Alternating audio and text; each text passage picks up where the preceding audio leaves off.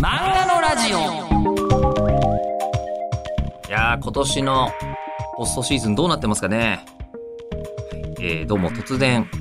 漫画の話なのにあんまり聞き慣れないこと言い出したなこの人と思ったかもしれませんが、えー、一番好きだったのはですね、えー、セントルイスにラムズがあった頃、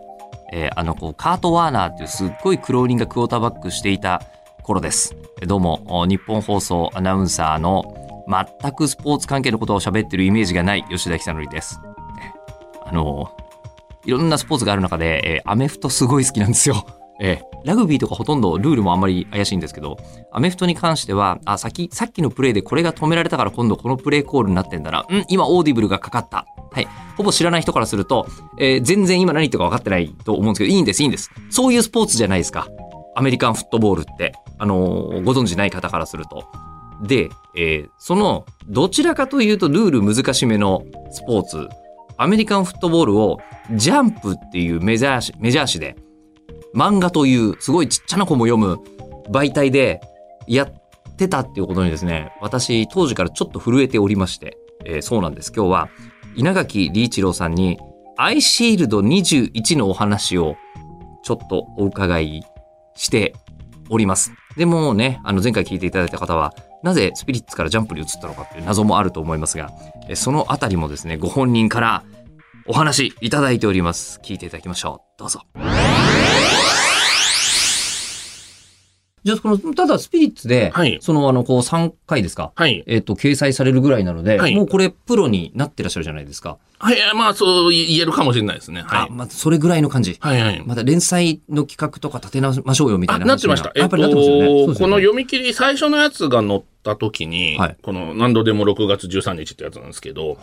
これが載った時に、なんかその雑誌が、えー、新人の読み切りのアンケートで1位になった人だけが、本誌に乗れるみたいなレースをやってて、うん、で僕ちょっと幸い1位になりまして、えー、本誌に読み切り載せていただいたんですよ。で、その載っけたら、じゃあもう本誌に載っけたんだから君は連載の方に回っていいって言われて、うん、あの、企画出せって言われたんですけど、ただ、ちょっと言いたいことがあると。当時の編集長が、君はキャラクターが弱すぎるから、キャラクターをちょっと学びなさいって言われて、ええ何それって思って、ええ、こいつらまた商業主義が出やがったぐらいに。まだまだ完全に まだまだね、ちょっとこじらせてたとこあるんですよね。思って、あのー、僕ちょっと自分の過去を思い返してみて、自分の逆に、自分の足りないところに行って成功したっていう成功体験を思い出したんですよ。ホイチョイのホイチョイに行って、はいはい、素晴らしいことを教わったので、うんうん、じゃあ自分が今一番反対にいるところってどこだろうって、あ、例のジャンプじゃないか。あの、商業主義どもの ジャンプじゃないかって思って。はあ、で、ジャンプはそういうキャラクターキャラクター言ってたなって思って、じゃあジャンプに、そっと投稿して、まあそんなね、甘い世界じゃないですよ。そんな賞取れたりとかわかんないです。うん、そんな連載なんか取れないでしょうけど、とりあえず担当だけでもついてもらえたら、その人から、そのジャンプの文化みたいなのを、ノウハウを。ノウハウを盗めるんじゃないかって思って、あ、じゃあ、しれっとこれ出そうって思って、それでストーリーキングっていう賞がちょうどあったので、出したんですよ。アイシールド21って読み切りを。じゃあ、あの、スピリッツの、こう、なんですか、編集長がおっしゃってたことは、アドバイスの中身としてはめちゃくちゃ正しい。めちゃくちゃ正しかった。めちゃくちゃ正しかったけども、あの、将来の大ヒット作家をそこで自分の手元から離してしまったっていう わかんないですけど、もうそれも運なんで、ちょっとも申し訳なかったっちゃ申し訳なかったんですけど。でもままた今小学館ね、書いてらっしゃいます、ね、あ、そうなんです。今ね。いつか、いつか小学館にもちゃんと恩返ししなきゃって思ってるんで、うん、ちょっと戻れてよかったっていう感じがしますね。いや、でもそこで、そこでなんですけど、はい、もうストーリーキングにアイシールド21出されてたんですよね。はい、ここなんですよ。はい、あの、僕、実はアメフト大好きで、はいはい、で、あの、アメフト本当になんかライスボールとか毎年見に行ったりしてた時期もあるぐらいで、で、で、あの、その時に漫画も好きで、はい、アメフトも好きなんですけど、はいはい、フットボール高しかなかったんですよ。はい、ありましたね、フットボール高。川崎のボール先生が書いてあと、ノーハドルとかもありました。あ、ノーハドルもありました、はいはい。本当にアメフトって多分漫画に向かない題材なんですよ。正直、向くか向かないかで言われたら、向かないです。ですよね。はい、アイシールド21も大成功してるのに、その後のフォロワーがほとんどいない。はいはい難しいと思いますよ。ですよね。はい、ここなんですよ。そこの、はい、あの、その、稲垣先生が、アイシールド21、ストーリーキング、だ編集者さんからのアイデアとかじゃないですよね。はいはいご自分から、はい。アメフトを漫画にしようっはい。て、これ思ったのは、なんでだこれはですね、あのー綺麗な理由と汚い理由がありまして。両方聞きたい両方聞きたい。まず綺麗な理由は、はいそれは僕単純にアメフト好きだったので、あはいはいはいあの理屈っぽい人間で、それでスポーツ観戦好きだったら、それは最終的に当然、あのね、たどり着く。そうなんですよ。盤上のチェス。スみたいな、えーあの、フットボールにたどり、アメリカフットボールにたどり着くのは必然だったんですけど。昼間がね、あの、パワー、スピード、タクティクスっていうふうに言いますけども、はいはいはいまさにそのスポーツ。そうですね。それが綺麗な理由の方ですね。はいはいはいで、まあ、汚い理由の方は、まあ、あのー漫画家志望者もいろんなタイプがいて、僕、俺はこれが書きたいんだっていう題材がはっきりしてて、もうそれ以外書きたくないぐらいのタイプの人もいるし、あの逆に、いやもう書きたいものがいっぱいあってどうしようみたいな人もいるんですよ。僕、後者で。あ、テーマはいっぱい持ってる。あもう、もう常に1000個ぐらい書きたいのが溜まってるので。あそうなんですか？いや、これなんか吹いてると思うでしょうけど、大体みんなね、アイデアノートみたいなの作るんですよ、漫画家志望って。あの、そこにどんどん書きたいやつを、あらすじみたいなのを書いていくんですけど、それが本当に1000個ぐらいはあります。だからもう、本当何書いても別に、ある意味、いいやぐらいの感じでいたんですけど、まあ、それでフットアメリカンフットボールが好きだったっていうのもありますけど、汚い理由としては、じゃあその中で何出したらいいだろうってなった時に、あの、僕の目的は、ジャンプのノウハウを盗むことだったので、そう、そうですね。あの、うん担当についてもらわないと話にならないわけですよ。あの、そこそこいいの出しても、二次審査ぐらいでこう、跳ねられてしまったら担当つかないですから、それでは盗むという目的が達せられないので、じゃあ絶対担当につかせなきゃいけないってなったら、ちょっと変わったの。こいつは一応抑えとこうかなって思わせなきゃダメだって思ったんですよ。で、あの、例えばファンタジーものとかもそれは書きたいですけど、それだと二次落ちしちゃったらどうにもなんないので、まあ、ファンタジーはきっといっぱいあるでしょしね。いうっぱいあるでしょうか。ねでも、ん多分アメフトもの書くやつっていないから、はい。これ出しとけば、まあ、編集者も仮に落とされちゃったとしても、あでも、アメフト書くやついないから、一応連絡しとこうかなぐらいに思うかなって思って。まさにタクティクスというか戦略で。そうそうなりますね。いや、書きたかったのは事実なんですよ。でも、あの、1000個書きたいものある中で、アメフトを選んだ理由は、それですね。今回の賞レースで注目を集めるためには。ほんのちょっとでも見てもらえるためにって思って。ああ、それで。そうなんですよ。はで、それで、僕はあの、こう、アメフトファンとして、アメフトってルールが分かるまでが本当にややこしくて、はいえールールをちゃんと付き合って分かってもらうと最高に面白いんですけど、面白いですね。そこまでが分かんないと、はい。もう本当何やってんだろう、あのスポーツって多分思っちゃう。はいはいはいはいえーで、アイシールド21始まった時に、アメフトは、あの、ヘルメットとか書くのも大変だし、はい鬼門だと思うって思いながらはいはいはい漫画ファンとしては読んでたらはいはいはい、全然ルールの説明しないんですよ。ええ、最初はね。すごいと思って。はいはいで、多分10巻ぐらいまで読むとはい試合見られるんじゃないかぐらいですけど、10巻かかるんですよ。あれね、一個一個、試合ごとにルール一個ずつ説明してるんですよ。1個ですよね。はい確かにそうですね。あの、最初えに、あの、アイシールドはちょっと特殊な作り方多分してて、あの、連載開始時に全試合の結果が決まってるんです。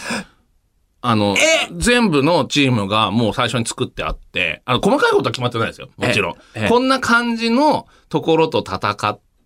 こういうものを見せて、ここで勝つとか負けるとか、全部決まってたんです。じゃだからスフィンクスとかラインが強いチームが出てくるのは、ラインとは何かというそこでラインを説明しなきゃいけない。おーだから最初の試合では、はいえっ、と、はいまず、パス、あ、パスじゃない、ラン。はい。もうはい走って持ってエンドゾーンっていう、うんうんもうこれ一番簡単じゃないですか。だからこれはもう最初に主人公の能力だし、最初に出そうと。で、次の試合では、次に、えーパ、ちょっとパスのことをさすがに言わんとあかんとか、一個ずつ一個ずつ説明してるんですよ。だから順序で言うと、ラン、えーランっていうのが、えっ、と、最初の恋ヶ浜っていう試合とのやつで、最初の試合で、次がパスっていうので、続学っていうところの、で見せてて、次にラインを見せなきゃっていうので、スフィンクス戦があって、次にディフェンスに入ってるんですよ、今度。っていう感じで、一個ずつこう見せてった感じです。あの、ジャンプシステムって、はいその、いわゆる、いわゆる、アンケートがはいはいはい。良くなければ、まあもうすぐ打ち切りみたいはない。ことを言われるわけじゃないですか。はそこで、初めから最後まで対戦相手できてるっていうのは、はちょっとこう、なんていうんですか、ジャンプのシステムと合わないのでは？いや、えっ、ー、と、僕はそこはさすがに考えてて、はいはい、やっぱりそれは原作者の仕事で、一人でやってるんだったらどんな惨めな結果になっても別に自分がね、席を負うだけですから、い。いんですけど、はい、作画の先生とタッグなわけじゃないですか。先生ですね、ここはね。はい、だから、えー、まあ、例えば僕の原作がゴミみたいなものだったとして、早々にこう、人気ないからダメですって打ち切られてしまったため、時に、変な終わり方をして、村田先生のキャリアに傷をつけるわけにはいかないので、仮に力不足で及ばずだったとしても、あの、村田くんのために、そして何よりその読んでる読者のために、一応、ちゃんと完結したっていうものにしなきゃいけないっていうのは、これは責務だと思ってたので、えー、本編の10話と20話のとこに終了ポイントが作ってあるんです。10話で終わっちゃった時に、一応綺麗にまとまる20話で終わっちゃった時に、一応綺麗にまとまるっていう、それ単語本読んでいただけるとわかるんですけど、あ、ここで終わる気やったんだっていうのが。そんな意識では読んでなかったんで気づいてないですけど。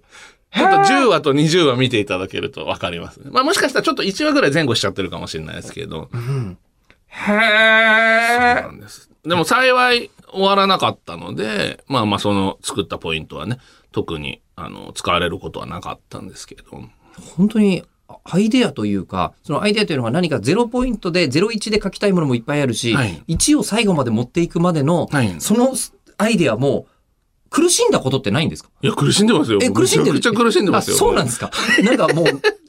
よく言うのは何も書きたいことがないみたいになってしまう漫画家さんのイメージもあるんですけど。いや、これね、ジャン特にジャンプは習慣なので、はい、習慣でやってて、あの、苦しんでない作家さんってごくたまにいらっしゃいますけど、本当にごく一部だけですね。あの、スケジュール通りにできてる人って、僕、今までで聞いたことあるの、秋元先生、こち亀の秋元先生とジョジョの荒木先生だけですね。やっぱりお二人は何らかの特殊。ああ、もう神様な。神様たちの。もう技能じゃないですね。僕ら神様じゃないので、やっぱり毎週毎週、ギリギリまで引っ張って引っ張ってっていうことを繰り返してるんで、連載始まって2年ぐらいはもう、ほとんど机の前から動かない感じでしたね。アシールド作ってらっしゃるアシールドの時もそうです。でも、それこそ、あのー、ホイチョイで、ギリギリまでクオリティを上げていたのと、はい、同じことを今プロでしなくてどうするみたいな。そうです、そうです、そうです。気気持ちなんですよね。でね、あの、ホイチョイはチームで作ってましたけど、原作、あまあ、原作作画のチームっていう考え方はできますけど、漫画家って一人でやってますから、うん、もう自分がやるしかないじゃんっていうことで。だから大体、あの、ジャンプで連載すると、激太りするって言われてます、ね。まあ、他に外出て運動するわけでもないし。食べちゃうんですよ。ストレスで。菓子を。あの、あやっぱブドウ糖がすごい効くので。脳でめちゃくちゃ、脳に。僕らドーピングって呼んでますけど。まあ、合法なそうですよね。合法な、合法ドーピングですね。うん。ブドウ糖叩き込むとやっぱバーッと浮かびますから、本当に。じゃあもう先生たち甘党が多い？多いですね。あと、タバコ吸う方は太らないで済みます。ただタバコですもんね。それまあそうですね。タバコとお菓子とどっちみたいな感じですけど。僕、あの、吸わないので、どうしても食べる方に食べる方に行っちゃいました。脳に、脳に直接作用する物質が強いわけですね。1年で20キロ太りました、ね、僕。あ、連載の時？僕今こんな丸々してますけど、あの、連載始まる前は、吉田さんほどじゃないですけど似たような体型でした。あ、そうなんですね。そういう人すごい多いです。へえ、まあそれだけ激務だってのを改めて。うん、食っちゃう、食っちゃうってことですね。いや、全然それをなんか、あの、いけないことだと思わないですけど。いや、じゃあ、その、で、その、ただですね、その、もう完全に緻密に練り上げられた、はい、その、アイシールド21の漫画としての戦略、あるとは思うんですけど、はい、そもそもが、その、本来は注目を集めるために、はい、あの、まあ、アメフトをテーマに選んでいた、けども、漫画に向かないじゃないみたいのっていうのは、何度か編集さんとやっぱりそういうやりとりになったりはしなかったいや、ないですね。まず、自分の中では、やっぱりせん、あの、向かない部分っていうのは当然分かっていたので、あの、代表的なのは二つで、はい、えっ、ー、と、まず一つ目。一つ目の理由は、えー、常にヘルメットをかぶっているので、顔が見えないっていうことですね。はい。二つ目の理由は、アメリカンフットボールを知ってる人ほど知ってるんですけど、あれってチームの戦いなんですよ。うん、あの、1対1の差しのゲームじゃないので、でも漫画にするとやっぱりキャラクターとキャラクターが1対1でぶつかり合わないと漫画にならないので。それで VS ってよく出てくるそうなんです、そうなんです。そうなんです。なるほどあれで、あれを出すことで、はい、えー、わかりやすくしてるんです。こいつとこいつが今バトってるっていうのを、なんか、なんか、格ゲーの演出みたいなふりをして、あれを出すことで、構造として読者に、あ、ここ対ここなのねっていうことを毎回見せてるってことですね。あれ、あのー、じゃあ、アメフトの試合1個で天下一武道会をやってるイメージなんですかね？はいはい、毎回このトーナメントでこう戦ってこっちが勝ちゃわかるじゃんっていう同じように、ここでラインマンとあのラインバッカーの戦い、そうです、そうです。で、毎回毎回無理やり。確かにそうなってる。だから、プレイ自体も最終的には1対1に戦う部分が出てくるプレイをチョイスしてるんです。うん。ものすごいチーム、あの、全体がこう、ぐにゃーって動いてやるやつはやっぱ分かりづらいので、うん、全体でぐにゃーって動ったとしても、最後は、あの、コーナーバックと、ワイドレシーバーの一騎打ちになるみたいなところを、ゲあのプレイを必ずチョイスしてますね。はあ、そうしないとやっぱ分かんないので。はあ。いや、でも絶対、アメフト、日本のアメフト文化、あそこでちょっと裾野広がったと思うんですよね。ありがたいですね。あと、さっき言った顔が見えないっていう問題に関しては、これは、あの漫画のちょっとずるっちゃずるなんですけど、まずハドルでは、ハドルってあの作戦会議なんですけど、ね、プレー前の。はい通はそのままやるんですよ。当然やるんですけど、なぜかこの漫画では、ハドルのたんびに全員ヘルメットを脱いでるんです。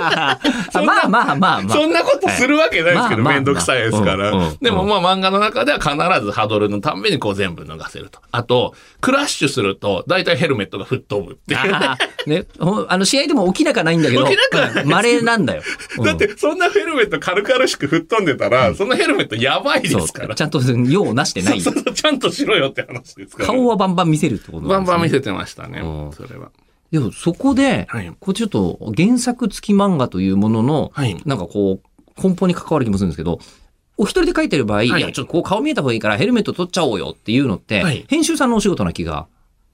するんですよ。でも当然、アイシールド21って、はい、あの、こう、編集さんがいらっしゃった上で、はい、あの、稲垣先生が原作書いて、村田先生が絵を描いてらっしゃった、そうですね。わけですよね。そうすると、その、なんか、ヘルメット見えちゃうよ、ね、トイレって見えちゃうよとかって、原作者さんがもう言ってるものなんだあ、ネームなので、はい。あ、あの、なるほど。大体書いてました、ね。あともちろんそういうことって僕だけの工夫で当然成り立ってるわけじゃなくて、はい、あの、本当に村田くんしかこれはできなか、作画の村田くんしかできなかったなって思うのが、はい、彼は、その、めちゃくちゃ絵が上手いのももちろんな、当然なんですけど、あの、誇張が上手い人なので、はい、あの、とにかく彼が言ってたのが、あの、どうしてもヘルメット脱げないこともあるから、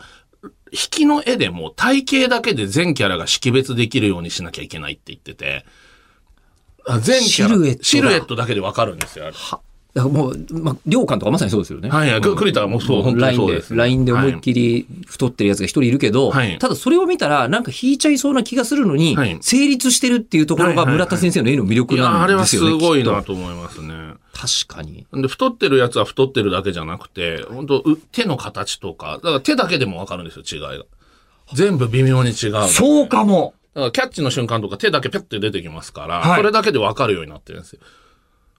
全身がキャラクター化されてるんですね。そうなんです。そうじゃないとやっぱ識別できなくなっちゃうので。はあ。え、で、じゃあちょっとまあ、そのキャラクターの話に、今度逆戻りするかもしれないですけど、ジャンプに行って、キャラクターのことを学びたかったわけじゃないですか。はい。キャラクターってどういうもんだっていう学びがジャンプからあったんですか？まあ、とにかく、なんだろうな、ジャンプからキャラクターのことで教わったのは、単純に読者に好かれるかどうかってことの重要性ですね。あの、キャラクターを立てる立てないに関しては、まあもともと、あの、知識としたジャンプ以外でも当然もう出回ってる話なので、そこはもう自分で頑張るしかないんですけど、キャラクターって、あの、立てるっていうことはまず第一歩で、うん、その次に好かれなきゃいけないっていうのがやっぱりあって、その辺はですね、あのアイシールドの読み切りが本誌に載った時に、アンケートはがきで、えー、裏面の方で、よよく言われるそのどの漫画が面白かったですかの方じゃなくて、はい、裏面の詳細の方で、自由記述で自由記述とか、あと、このキャラクターの印象についてお聞きしますみたいな、そういうコーナーがあるんですよ。で、そこで各キャラの印象みたいなのが全部グラフになって出てて、で、これちょっとそのグラフをどう分析したかっていう話をしたいんですけど、ただその、このデータに関してはさすがに集英社の多分超重要機密なので、でね、ここでちょっと経験に話すことができないので、概要だけ言いますけど、あの、そのグラフをわざわざあの数字を持ってきてくれて、このキャラクターがこういう認知をされてるよね、このキャラクターはこういう認知をされてるよねっていうのを初代担当が全部解説してくれて、だからこれはこうしなきゃいけないみたいな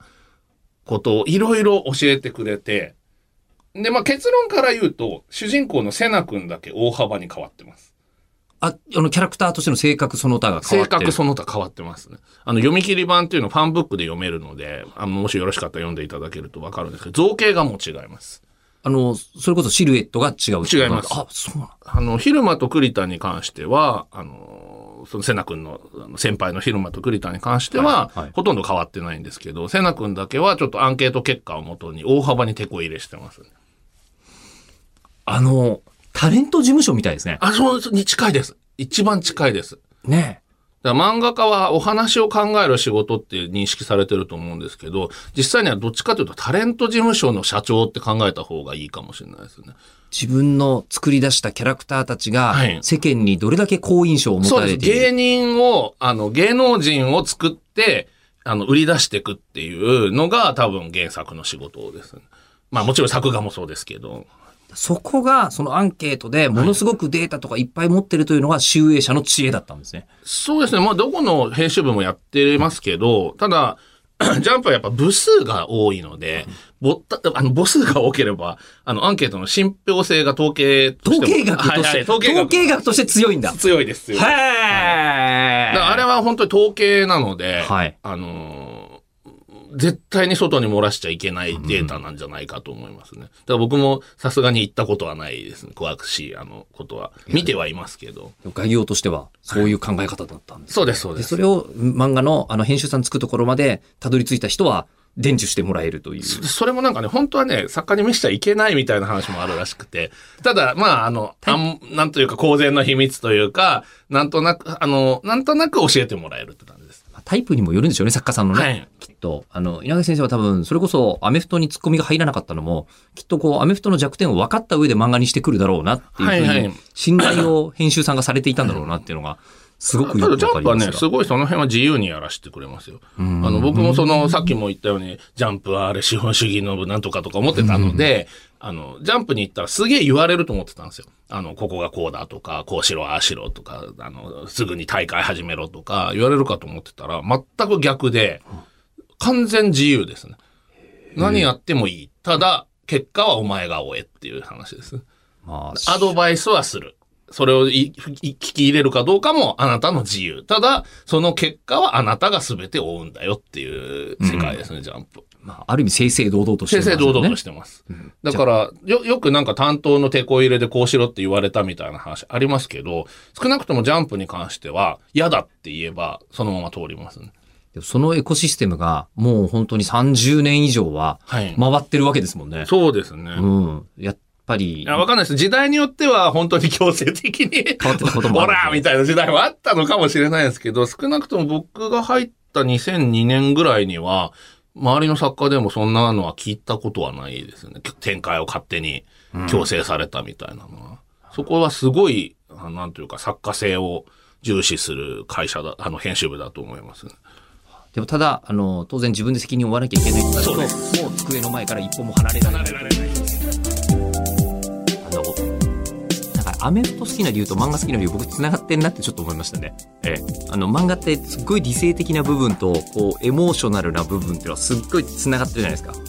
アメフトもこうなんか理屈でできてる部分と、やっぱ理屈じゃねえんだよみたいな部分が、うわーってなる瞬間が